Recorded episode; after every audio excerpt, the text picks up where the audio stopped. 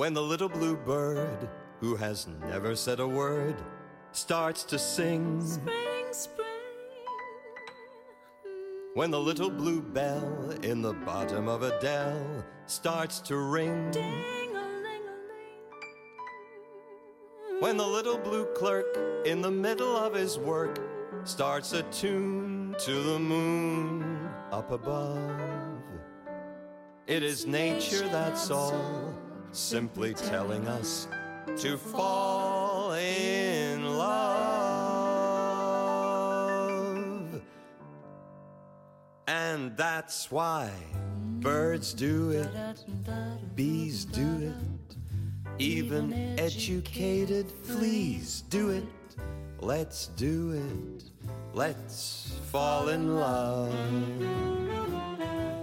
In Spain, the best upper sets do it. Lithuanians and let's do it. Let's do it. Let's fall in love.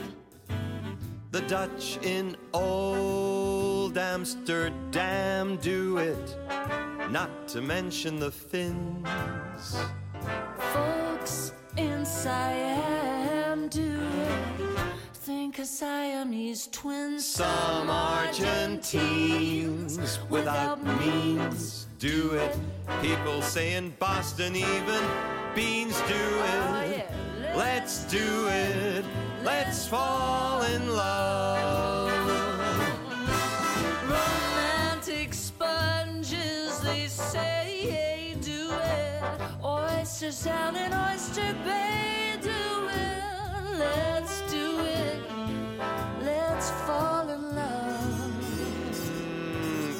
Cape Cod clams against their wish do it. Even lazy jellyfish do it. Let's do it. Let's fall in love.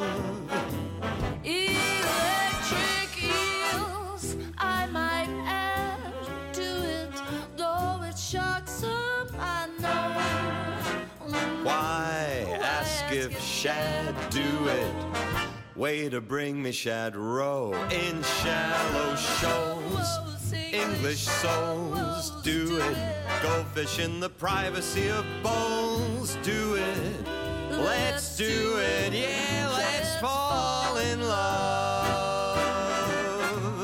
The chimpanzees in the zoos do it. Some courageous kangaroos do it. Let's do it. Let's fall in love. Mama, mama, mama, giraffes on the slide do it. Heavy hippopotami do it. Let's do it. Let's fall in love. Old sloths who hang down from twigs do it. Though the effort is great. Sweet little guinea pigs do it. Oh. Buy a couple and wait.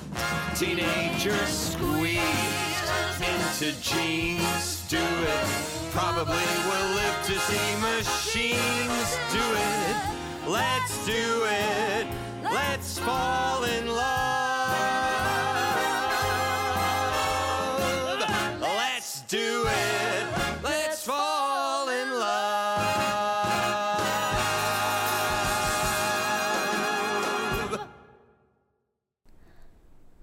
大家好，欢迎回来 Soliloquy of Arts，我是 Kit。今天这期我们来聊聊当当代艺术遇上时装的时刻。呃，我会在这一期来聊一聊艺术小白如何开始欣赏当代艺术和细数五个我个人最喜欢的当代艺术与时装的合作。首先呢，我们先来说说当代艺术。常常会看到把当代艺术和现代艺术两个词交互使用的错误。事实上呢，当代艺术和现代艺术指的是不同时期的艺术。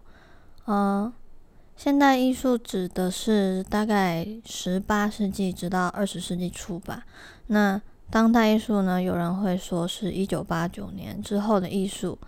那在现代艺术和当代艺术中间有所谓的后现代艺术，那这些都是艺术在历史的变革中演进的过程，不同的阶段。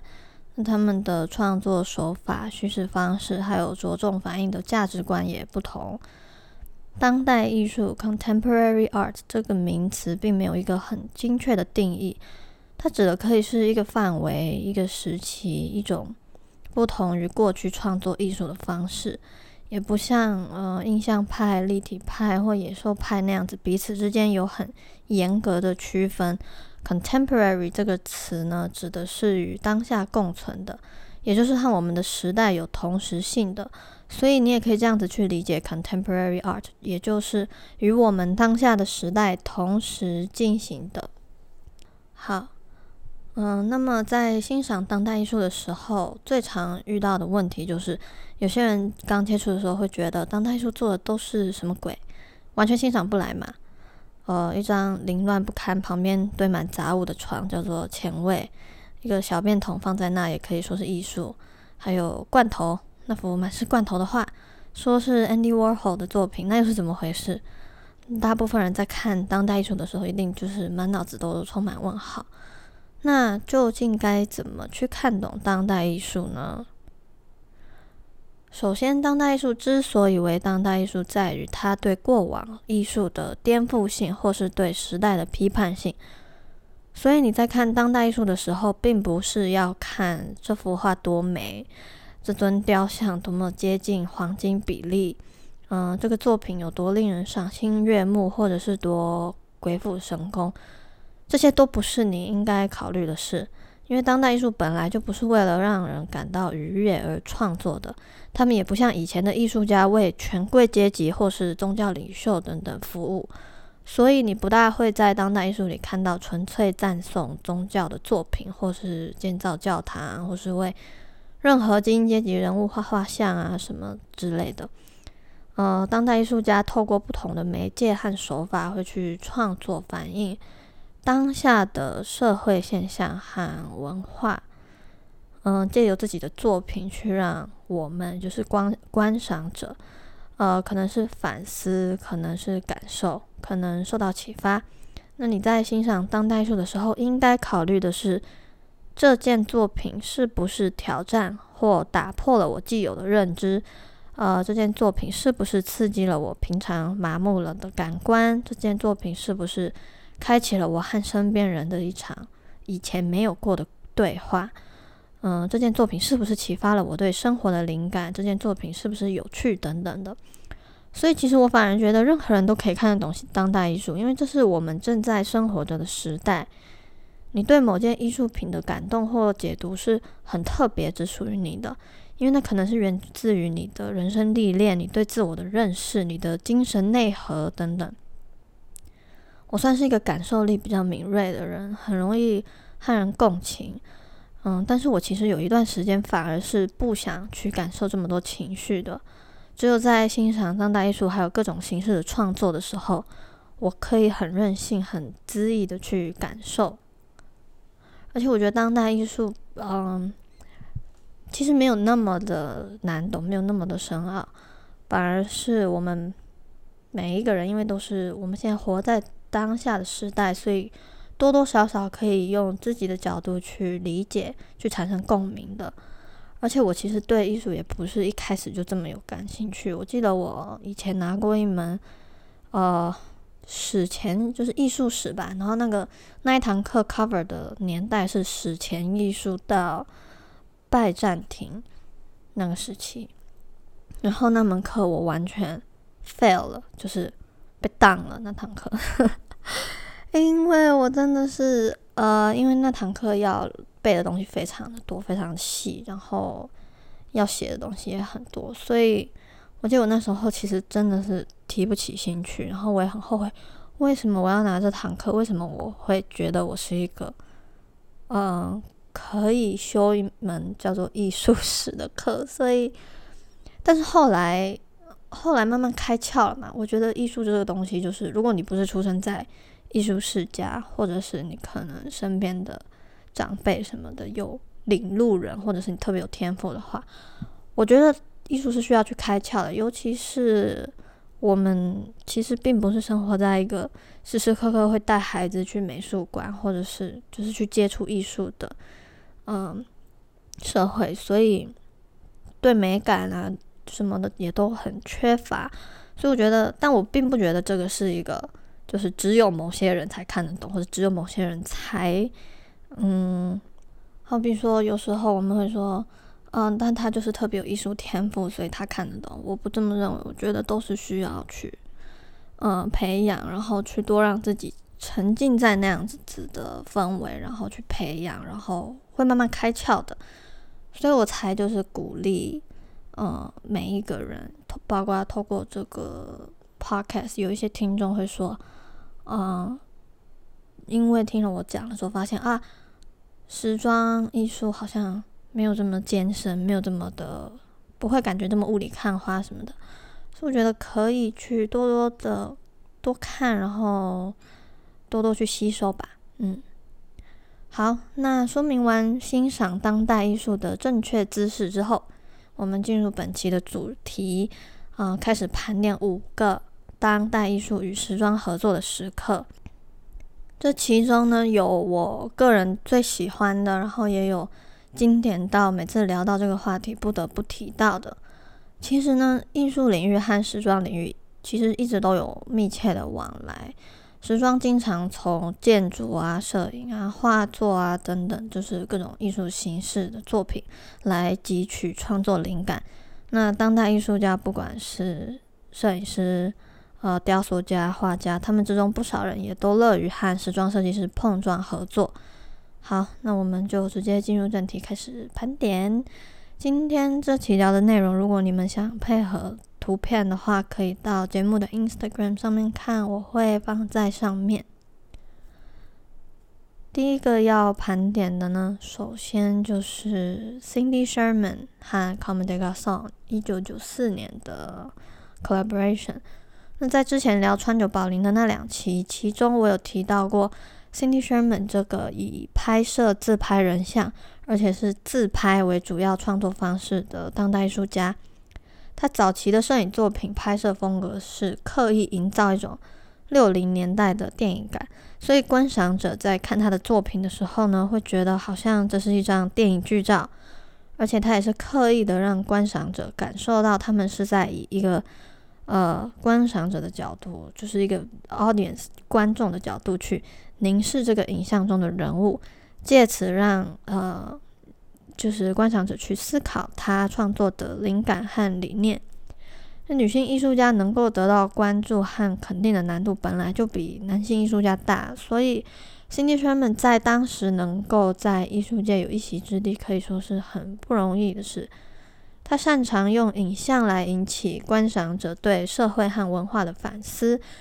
但是呢，他的影像并不是很特别强烈的去表达一个立场，或者是对观赏者说教那样子的态度。他不是像 Barbara Kruger 那样子会用斗带的文字和标语去抓住人的注意力，而是像我刚刚说的，Cindy Sherman 用的是一种很玩味的手法，去好像嗯记录不同女性个体的日常。例如，他有一张照片，是一个女人在地上，头仰着看向镜头旁边，然后眼神满满都是恐惧和彷徨。嗯，镜头是由上而下的角度去拍摄这个女人。不知道的人光看照片的色调还有呈现方式，还以为这是希区考克的惊悚片的一张剧照。其他例如。很多他早期最有名的一系列《Untitled Film Still》那一系列的影像，像是以第三者的角度去记录不同位女人的生活，有围着浴巾站在浴室镜子前面端详自己的脸和体态的女人，有跪在厨房地上整理杂货的女人，有穿着呃整齐的套装在纽约市区的职业女性，呃等等之类的。而这些照片里看似不同的人物，其实都是由 Cindy Sherman 自己去扮演，借由扮演不同的女性，拍摄下他们的日常，去表现当代女性的写照，还有对女性的特定印象。之前我提到过，在他早期的创作之中，有一系列的自拍肖像照让我印象很深。他把自己用不同的妆法和衣着打扮成各种形象，让那些照片排在一起，但是乍看之下完全不像同一个人。那这也让人反思了，其实人的外表本来就是可以用不同的装扮手法成为各种样子，视觉感官是可以被欺骗的。那 Cindy Sherman 非常的擅长用这种方式去探讨社会对女性的凝视和审美。理所应当的呢，他也得到了很多时装品牌的呃和杂志的邀约合作，而川久保玲是其中之一。如果有听过我之前聊川久保玲的那两期，应该知道 Comme des Garçons 是不遵循普罗大众定义的审美的品牌。那品牌创始之初就迎来强烈的批评，批评理由就是觉得啊，哪有女人想穿成这样，太丑了。但是川久美玲的美学并不是为了直男审美而服务的，而 Cindy Sherman 其实有一组照片是模仿 Vogue 杂志封面的模特，然后自己拍摄了一组。仿杂志封面，这组照片的创作动机有点像是在戏谑吧，就是有点挑衅的意味吧，甚至像是在挑战主流审美和讽刺时尚杂志的肤浅。那所以川久保玲找上 Cindy Sherman 合作拍片，似乎是再自然不过的事了。在这组跟 Comme des Garçons 合作的大片里面，出镜的同样是 Cindy Sherman 自己，画上夸张怪异的妆容，配上 Comme des Garçons。呃，前卫古怪的时装，再加上 Cindy Sherman 出色的镜头表现力，这整组照片毫不客气，并且，嗯，可以说是毫无保留的去冲击观赏者的视觉神经吧，挑战观赏者的审美观。这对合作我真的个人很喜欢，而且算是让我印象最深刻的一组。Cindy Sherman 也有和像 Paul g a u t i e r 还有 Harper's Bazaar 杂志合作过。算是最受时装界青睐的当代艺术家之一。第二个案例呢，我们来看 Dior Man 和 Hajime Sorayama，还有呃 Dior Man 与 Daniel Arsham 的合作。那因为都是呃 Dior Man 出自 Kim Jones 的，所以虽然是和不同两个不同的艺术家合作，但是我把它算在一个案例里面。Kim Jones。接任迪奥男装创意总监之后，每一季都缴出了艺术性和商业性双赢的漂亮成绩单。有些人会形容它模糊了高级奢侈品与潮流之间的界限，但是我更觉得它的东西并不能纯粹的用高级奢侈品或者是潮流来形容。如果不是有去了解它的背景的话，真的很难看出它其实是一个。出身中央圣马丁的学院派，除了说他没有那种时装圈里充满精英主义那种排他性很强的气息以外，Kim Jones 接手 Dior 男装之后，每一场秀都非常的有诚意。每次看 Dior Man 的大秀，都会觉得，嗯，这很对得起他拥有的一切。这里指的是除了他本身过硬的业务能力，所以设计出的作品质量很高以外。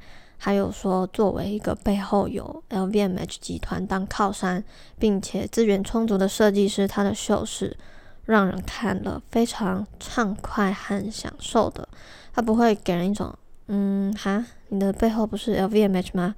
怎么你有了这么多预算，你就只做成这样，还抄袭？他完全不会有这样子的感觉。Kim Jones 在 Christian Dior。最广为人知的元素上做了全新的诠释，那是属于 Kim Jones 的角度做的诠释。他还邀请了多位当代艺术家合作，而这么做的结果就是 Kim Jones 用了短短几季的时间，就让人彻底记住了 Kim Jones 的 Dior Man，并且每场几乎都可以算是载入经典吧。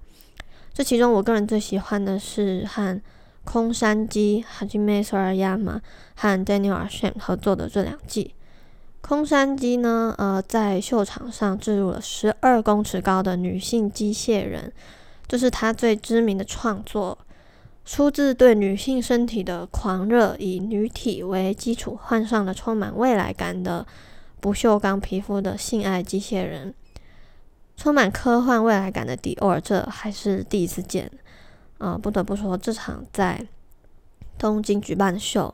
因为这场合作除了呼应了迪奥先生对日本文化的喜爱，那也让时装圈外的人见到了时装作为一个艺术、一种媒介，嗯，一种表达的方式的无限延展性和可能性。另外一场我很喜欢的是那场和 Daniel a r s h a m 合作的秀。呃，Daniel a r s h a m 是一个美国当代艺术家，是个本身是个色弱。所以也反映了为什么他的作品没什么颜色，因为他其实是看不到这些我们看得到很鲜艳的颜色的。他创作的多是雕塑、绘画、呃影像、建筑等等，结合了迪奥的浪漫和 Daniel a r s h a m 独有的这个未来考古这样的一个概念，让秀场上蔓延一种唯美的破败感。那 Daniel a r s h a m 本人也是非常享受这段合作的。在此之前 a r s h a m 就已经是时尚圈青睐的艺术家。例如，他曾经和 Rimowa 合作创作出了三零二零年的 Rimowa 行李箱。经过风化后矿物化的 Rimowa，经过一世纪的洗礼，变成了文化遗产。这种经过历久不衰的隽永感，一直都是奢侈品品牌不断想强调的品牌 DNA。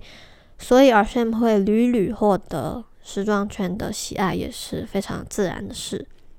关于 a r s h a m 和 Dior 在节目的 Instagram 之前，我有提到，所以我这里就简单带过。那我们来看下一个案例。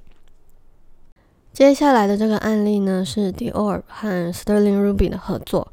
那说的更 specific 一点呢，就是 r a p Simmons 和 Dior by r a p Simmons 和 Sterling Ruby 的合作。r a p Simmons 这个名字，有些人会念 Rap Simons，就是比较偏法文的发音。那美国腔一点，像我的话，就会念 Rap Simons，其实是都可以。那这个系列呢，我本人是非常喜欢的，而且我认为这个合作也是我非得要涵盖在这一期节目里面，而且也是任何想要聊当代艺术和时尚的合作的案例的时候，应该都会聊到的。嗯。Rap 那个时候刚接下 Dior，嗯，很多设计师在接下了精品大牌的创意总监这份重责大任的时候，会在一开始用自己擅长的设计风格去回顾和重新诠释品牌创始人的经典设计。Rap 在刚上任 Dior 创意总监的时期都是这样子。迪奥作为一个经典的法国时装品牌，在时尚界它是有不可撼动的地位的，所以，嗯，这不是一份简单的工作。那 Raf Simons 这样一个有才华的设计师，怎么可能允许自己吃迪奥的老本，然后不突破只打安全牌？是不可能的。加上他是一个对自己要求非常高的人，他知道他必须得在第一个系列就有惊艳众人。但是当时距离大秀的时间很短，留给他的时间其实很紧迫。呃，初上任的时候，他只有八周的时间筹备他的第一场 Haute Couture，也就是高定高级时装定制服的秀。那当年让迪奥声名大噪的 New Look 对女性去女性气质的诠释呢，是用像花苞那样子饱满的裙摆去彰显女性的柔美和优雅。这样的设计击中了在当时不想穿宽肩套装等等力量感比较重的时装这么一群女女性。那到了 Rap Simons 这里，首先在此之前呢，Rap 是一个从比利时的安特卫普皇家艺术学院出身的设计师，他在 Jill Sander 做过男装的创意总监，但是他接下迪奥的时候不是特别的广为人知。而且由于他在 Jill Sander 做的是真的很好，所以他也被局限在一个大家都以为他只会做极简主义的时装这样子的框框里。所以一方面，Rap 他除了要想不辜负 Dior 的 legacy 以外，另一方面他也是想证明自己不只是会做极简主义的。那我们知道 Rap Simons 是一个对当代艺术有深究的人，他个人也是。热爱当代艺术的收藏家，所以当他在筹备迪奥的第一场高定秀的时候，会和当代艺术家合作，就不那么让人意外。Rap 自己本身在做男装的时候，他就经常以青年文化为灵感。那么要如何才能给迪奥这个典雅高贵的品牌注入一点更当代的锋芒呢？他找上了 Sterling Ruby，并且提出要把 Sterling Ruby 的画做成高级定制礼服的印花。那布料呢，还是迪奥先生最经典的布料选择，但是在布料的制作上就非常不一般了，并不是直接染布，而是将线染色之后再进行纺织成布料。这么做的目的是要让每条丝线去还原像 Sterling Ruby 原画那样子。喷漆的视觉，布料的完成品呢，也完美的呈现了那种细致度和光泽感，却不失粗犷的那种纹理。所以找上 Sterling Ruby，我还觉得是一个嗯很妙的选择吧。因为 Sterling Ruby 这个人，看他照片看上去非常的粗犷，就是很有野性的感觉。但是细看他的作品，是可以感觉到他细腻的一面的。Rap 选择的那四幅作品是以喷漆的手法完成的。这四幅作品和 Sterling Ruby 这个人一样，喷漆的 texture 看上去很街头、很粗犷，但是仔细看整幅画其实是细致的，给人的感觉并没有喷漆涂鸦那种侵略性和反叛感。这也是为什么 Sterling Ruby 的作品竟然能和迪奥的高级定制服做到这种程度的服帖。在高级定制服的廓形方面，Rap 也并没有完全照搬 Dior 的 New Look。他要求工坊的裁缝们要呃还原饱满的裙底，但是底下大量的减少使用纺纱去支撑。这么做呢，是为了让整个 Look 看起来更清爽干练，更符合当代女性的审美和时代性。这样做的。做法成果就是 Raf 给了我们无懈可击的高级定制服系列，尤其是和 Sterling Ruby 设计出的四个 look，把 New Look 的精髓还有 Sterling Ruby 的艺术性柔和的恰到好处。嗯，老听众应该都知道，我对只是单纯的装饰和奢华的时装其实是没有太大的兴趣的，但是在 Rap 的诠释之下。至今呢，这一季都是我心目中的经典。接下来这个合作也是，呃，我个人很喜欢，而且仍然是来自 Rap Simmons 的。但是这是他的个人品牌，不是他为 Dior 或是 Jill Sander 或是 Calvin Klein 做的，而是他自己的个人品牌。这是在二零一七年的系列，啊，是 Rap Simmons 和 Robert Mapplethorpe 的合作。呃，这里先介绍一下谁是 Robert Mapplethorpe。他是在六零年代开始创作的摄影师。他的拍摄主体呢，主要是男性的裸体、花卉，还有一些名人的肖像。但也因为拍摄作品中有呃男性裸体，还有一些 SM 文化当中的男性，除了同性恋者呢，也不乏黑人男性等等被社会边缘的群体。也让 Robert Mapplethorpe 作为一个艺术家充满了争议性。那 Robert Mapplethorpe 是，嗯，他的作品是用了非常微妙的方式来表达情色。当时有一部分的大众都觉得他的作品很惊世骇俗、败坏风气，所以有很多地方是禁止展示他的作品的。嗯，因为性这件事放在当时的，即便是纽约。都还是属于嗯很丑陋就是嗯社会忌讳的范畴。那如果你有看过他拍摄的静物，也就是呃花卉的摄影作品，你会知道那些他最有名的作品都是拍摄花的影像。嗯，性这个东西用摄影表现的话，大多数人想到的可能是像荒木经惟那样子的。呃，那种情色艺术摄影师，那种很直观的裸露，而那样直接和大面积的裸露，其实只占了 Robert Mapplethorpe 所有作品里的少数吧。嗯，并且即便是赤裸裸情色艺术，它也不是很粗暴的直接啪甩你一脸色情这样子的感觉。Robert Mapplethorpe 的镜头非常细腻，非常隐晦，你是可以感受到被他拍摄的人的情绪。他们的情欲还有灵魂的，因为我们知道，不论是拍摄或绘画，创作者和模特是处于一个占据主动地位和被动地位的。那当模特在创作者的镜头下或者是笔下被是被凝视的时候，呃，观赏者是可以感觉得出来的。就像我举个例子，我个人不是很欣赏的情色摄影师，就是刚刚提到的荒木经惟。他拍摄的影像里随处可见，就是非常直观的铺路。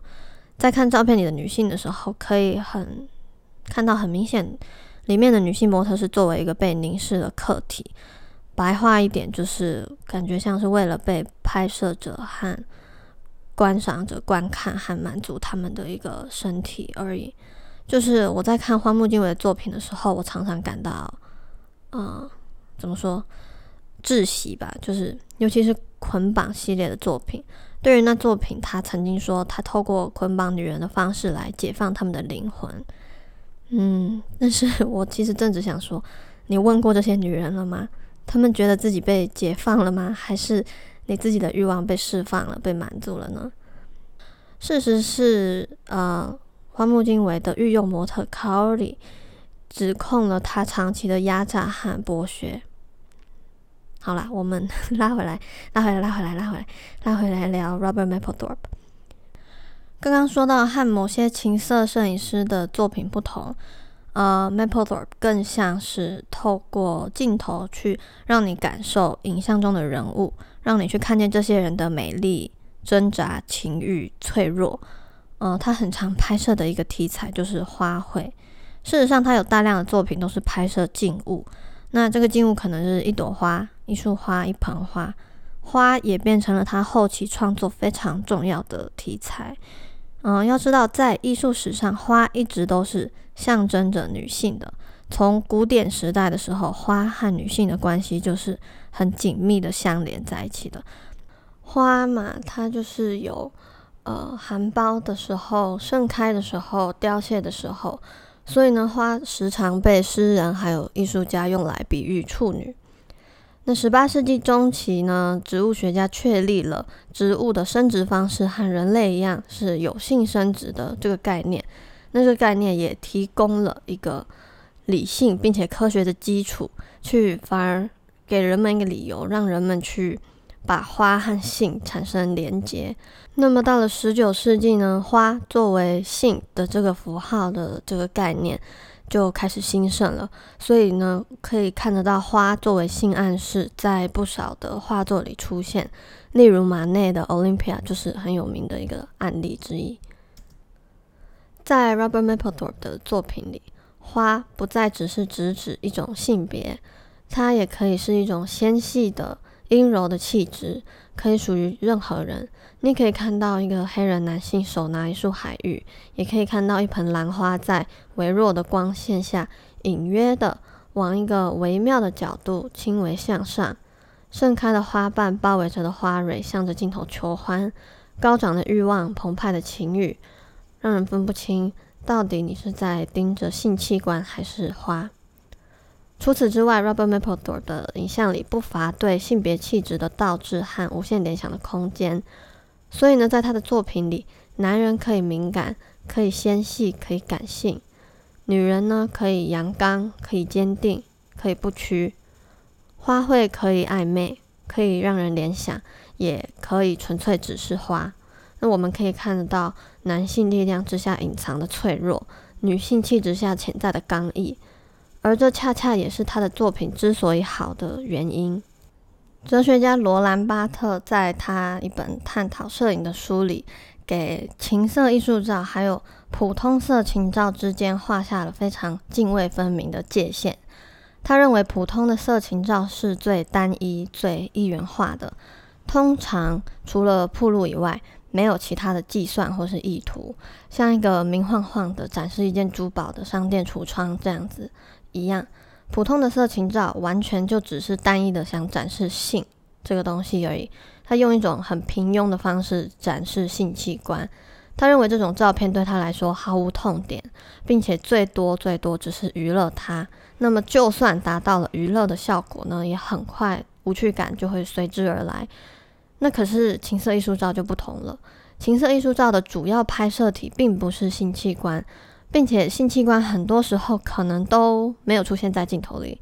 这样子的情色照需要的是站在框外欣赏的人去观察照片的艺术张力，然后去进行联想。这里呢，他也拿了 Robert Mapplethorpe 的影像去做例子，支撑他的论点。那我们说回 Robert Mapplethorpe，啊，Robert Mapplethorpe 本人过世之后，他的亲友替他办了回顾展，并且成立了 Robert Mapplethorpe 的基金会。而这个系列正是由这个基金会和 Rap Simmons 合作的。这个系列是 Rap Simmons 个人品牌二零一七春夏系列。当时 Rap 刚离开 Dior，并且业界都在传他即将要去 Calvin Klein 当创意总监了。Rap 在为自己的品牌构思接下来的 collection 的时候，在一连串想做的事和想合作的人的名单里面写下了 map maplethorpe 但是他说他马上就在 Mapplethorpe 旁边写了不可能。他说：“通常我不会害怕去向人提出合作，但是这是 Mapplethorpe，我不可能去找 Robert Mapplethorpe 的。”言辞之中透露出了他对 Robert Mapplethorpe 的喜爱和敬畏。巧的是，他一两周之后就收到了基金会的邀约，然后 Rap 立马就答应了。正因为 Rap Robert Mapplethorpe 在 Rap 心中的地位如此重要，所以 Rap 在为这个系列做调研的时候，花了大量的时间去 go through 他过往作品的 archive。基金会也给了他充分的自由去探索，甚至他和很多呃。Mapplethorpe 拍过的模特或是好友对话过，想去回溯每一部他的足迹。最终，Rap 选了一百多张的影像放入他的系列之中，当中只有七十七十，当中只有七十四件会售卖。原因是 Rap 说：“我们不能卖有阴茎的衣服啊。”而当时这个系列受到的评价不一，有人很喜欢，例如我，也有人觉得这个系列太偷懒了一点吧，感觉以 Rap 的实力能做出更惊喜的作品。这些只是把 MapleTop 的作品放到 Rap 以六成实力做出来的衣服上。但是 Rap 本人是这样子说的，他说他知道这个系列看起来很简单，但因为他对 MapleTop 的理解就是。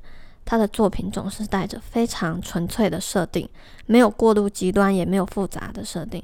而 Ref 最不想做的事情就是过度设计，用复杂的廓形和手法的时装去把 Maplethorpe 的纯粹性给破坏掉了。这是他最不想做的事情，所以他选择让他的时装成为烘托 Maplethorpe 的媒介，让他的衣服呢像是艺廊里的画框一样去展示展示 Mapplethorpe 的作品。让年轻的青年们也能够认识他、推崇并且影响了他深远的艺术家。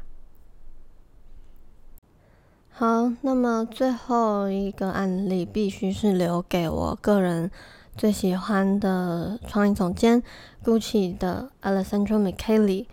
那嗯。听过第四期的听众应该知道我有多喜欢 Alessandro Michele。那我这里要提的是他和多个艺术家做的合作，也就是他担任嗯创意总监至今所有合作过的艺术家，包括 Angelica Hicks、Gucci Ghost、Unskilled Worker、Coco Capitan、啊 Ignacy Monreal 等等的。嗯，这里先大概讲一下我印象最深刻的一个吧。就是他和 Trouble Andrew 合作推出的系列。Trouble Andrew 是街头涂鸦出身的。那在 m c k e l l y 找上他之前，他是一个在街头呃披着 Gucci 的布涂鸦的一个 Nobody，没有人知道他。而且 m c k e l l y 上任之前，他是被 Gucci 这个品牌列入黑名单的，因为觉得他涂鸦的东西会诋毁 Gucci 的品牌形象，有点类似对做盗版的人就是拉黑名单这样子。那但是 m c k e l l y 上任之后，他却主动的向 Trouble Andrew 提出邀约，并且合作推出了 Gucci Ghost 系列。这个系列与当时 Michele 操刀的 Gucci 主线风格很不同，以街头涂鸦作为主元素，融入到成衣、包包、首饰、鞋款等等，打破了当时大家包括我对 Gucci 那种很光鲜、很精致的精品形象，让 Gucci 成功的进入到了年轻一代的视野。让年轻族群意识到，说，诶 g u c c i 也可以很酷。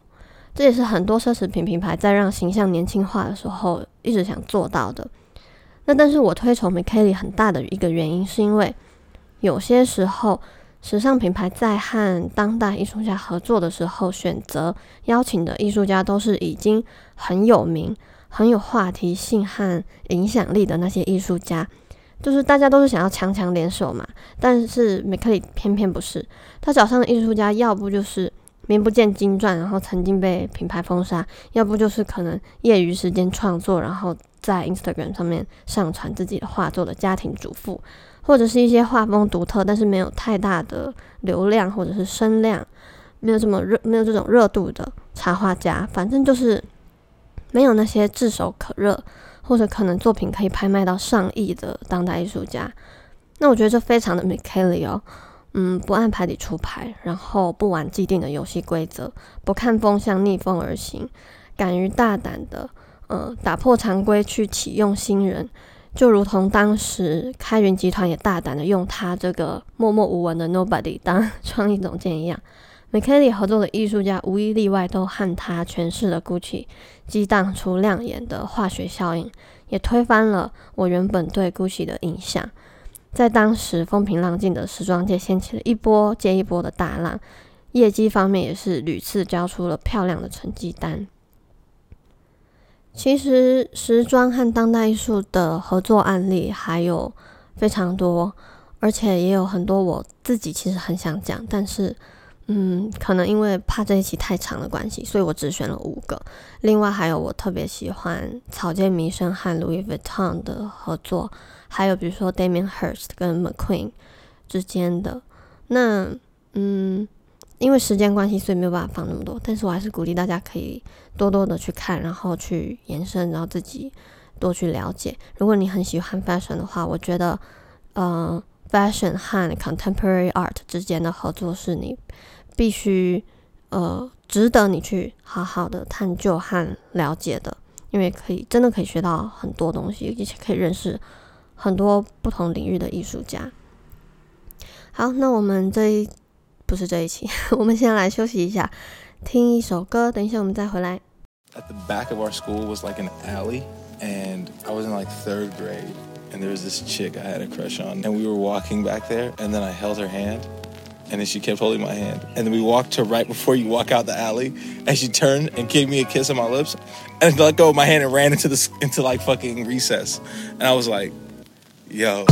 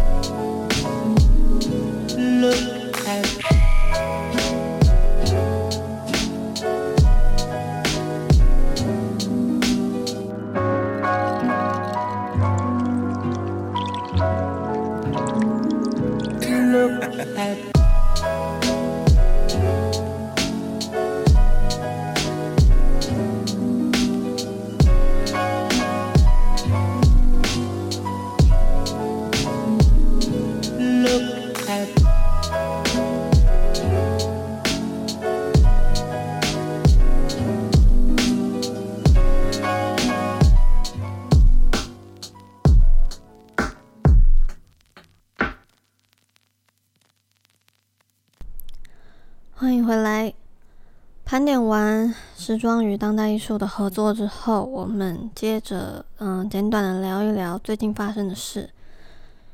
大约是一个月前吧，当代艺术家 Daniel a r s h a m 在他的 Instagram Story 公开了一名网友给他的私讯，内容酸溜溜的讽刺了 Daniel a r s h a m 的一把，说：“真正的艺术家是不做广告的 loser。你能想象毕卡索或者是达利去卖行李箱吗？”这句话是在酸之前 Daniel Asham 和 Remova 之呃合作的创作。而 Daniel Asham 是怎么回复的呢？他说：“Salvador Dali 可爱商业合作了呢。Chupa Chups 棒棒糖的 logo 就是他设计的哦。Sucker 附上了棒棒糖的 emoji。这也带我到了这个话题，就是说，当艺术家沾上钱与钱挂钩，他还算是一个艺术家吗？这是艺术圈里非常常听到的辩论，两边都各执一词，互不相让。质疑的 argument 简单的说，就是认为艺术家和商业和钱有了拉扯之后，那艺术家和他的艺术就不纯粹了。这种辩论每次都一定会提到的，就是村上隆。总是大量的生产自己的版画，疯狂的跨界联名，或者是像草间弥生，也是常常因为他的衍生商品，例如那些小南瓜的钥匙圈啊等等的受到批评。那我每每听到这个讨论的时候，比较困惑的是，艺术家难道就应该不食人间烟火吗？艺术家好像很容易跟这种穷困潦倒却坚持要创作这样的形象连在一起。可是我想问的是，今天如果你喜欢一个艺术家，难道你希望他没钱生活，然后还用爱发电吗？而且要做艺术本来就很花钱，就像任何一个圈子都有鄙视链一样，艺术圈也有。有些人就是认为某些潮流艺术不能被称作是艺术。那这个话题不在我这次想讨论的范围之内，因为艺术跟投资的关系已经是根深蒂固，而且已经形成一个成熟的生态了，所以这又是另一个很复杂的话题。嗯，这里我纯粹讨论为什么艺术家会嗯面临被指控赚烂钱这回事。首先，我们先拎清楚艺术家和钱的关系。是的，你会发现很多当代艺术家真的都很富有，Jeff Koons、Damien Hirst。David Hockney、Anthony Gormley、啊，Yayoi Kusama、Takashi Murakami 这样的现象在当代艺术家身上看到的更多，因为就如我前面所说的，当代艺术家不像以前的艺术家，他们服务的不是教廷，不是权贵和贵族，他们创作自己想创作的艺术。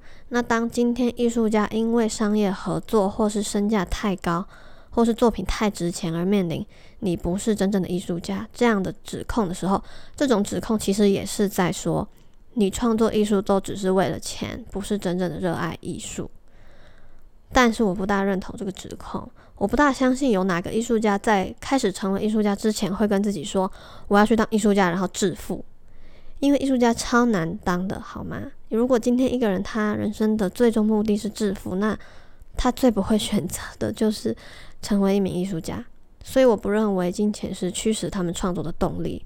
如果今天纯粹是为了赚钱，那真的怎么选都不会去选择到当艺术家。他必须是对创作有热爱，甚至是除此之外他别无选择。最好的例子就是草间弥生嘛。你说他创作的起心动念难道是赚钱吗？他十岁的时候看到幻觉就想说。啊！我要创作，然后我要成为全世界最有钱的女性当代艺术家。当然不是啊。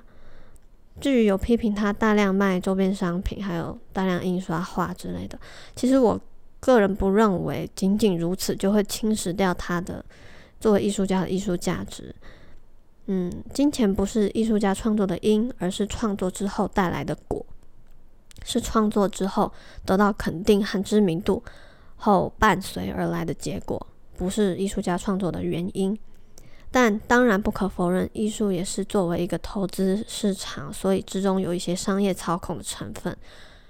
就是这是已经一个有一个成熟的商业模式的市场了，这之中还有牵涉到艺廊经纪人和拍卖行，所以我不大会看到成果就把成果看作是起因，然后质疑艺术家本人。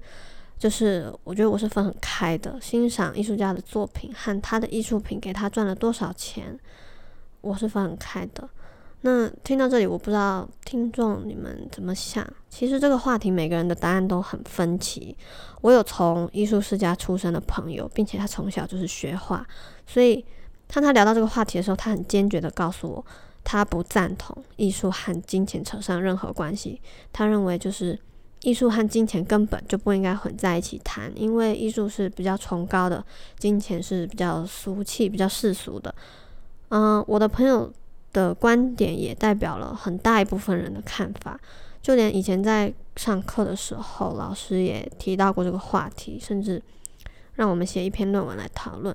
但是就和很多其他的话题一样，这从来也没有一个绝对正确的答案，只有不同的维度和视角。那么这期我就先扯到这里打住了，留给大家自己去想象和进行思想打架啦。最后的最后，有不少的听众敲碗，想要我把歌单分享出来，因为真的很多人问，所以我会把往期的歌单还有未来每一期的歌单会发在节目的 Instagram 上的动态，呃，不定时也会分享一些节目里面有放的歌，还有就是抽奖活动继续在进行，嗯，应该会进行到十月，所以如果你想知道抽奖办法的话，可以去听上上期。二十一期的 Q&A，好，那今天我们这期就到这里，最后听一首歌，我们下期见。Wonder what I'll do when the cops come through and the whiskey's run out. Cause I've been looking at you since half past two. Wanna take this downtown. This liquid courage got me way too honest. Put your phone on vibrate, let's catch a vibe, babe, while the sun's down. Hush now, I know we're a little too fucked up to stay still. Love, be as quiet as you can, cause if anyone sees, they'll just blow shit up. I don't gotta know if you're taken, I just let you know bedroom's vacant. No one's gotta know, just us and the moon till the sun starts waking. Up's the only direction I see. As long as we keep the slow, low, low, low, low, low, low, low key. You ain't even got a low, low, low, low, low, low, low, love me. Us in a king size, keep it a secret. Say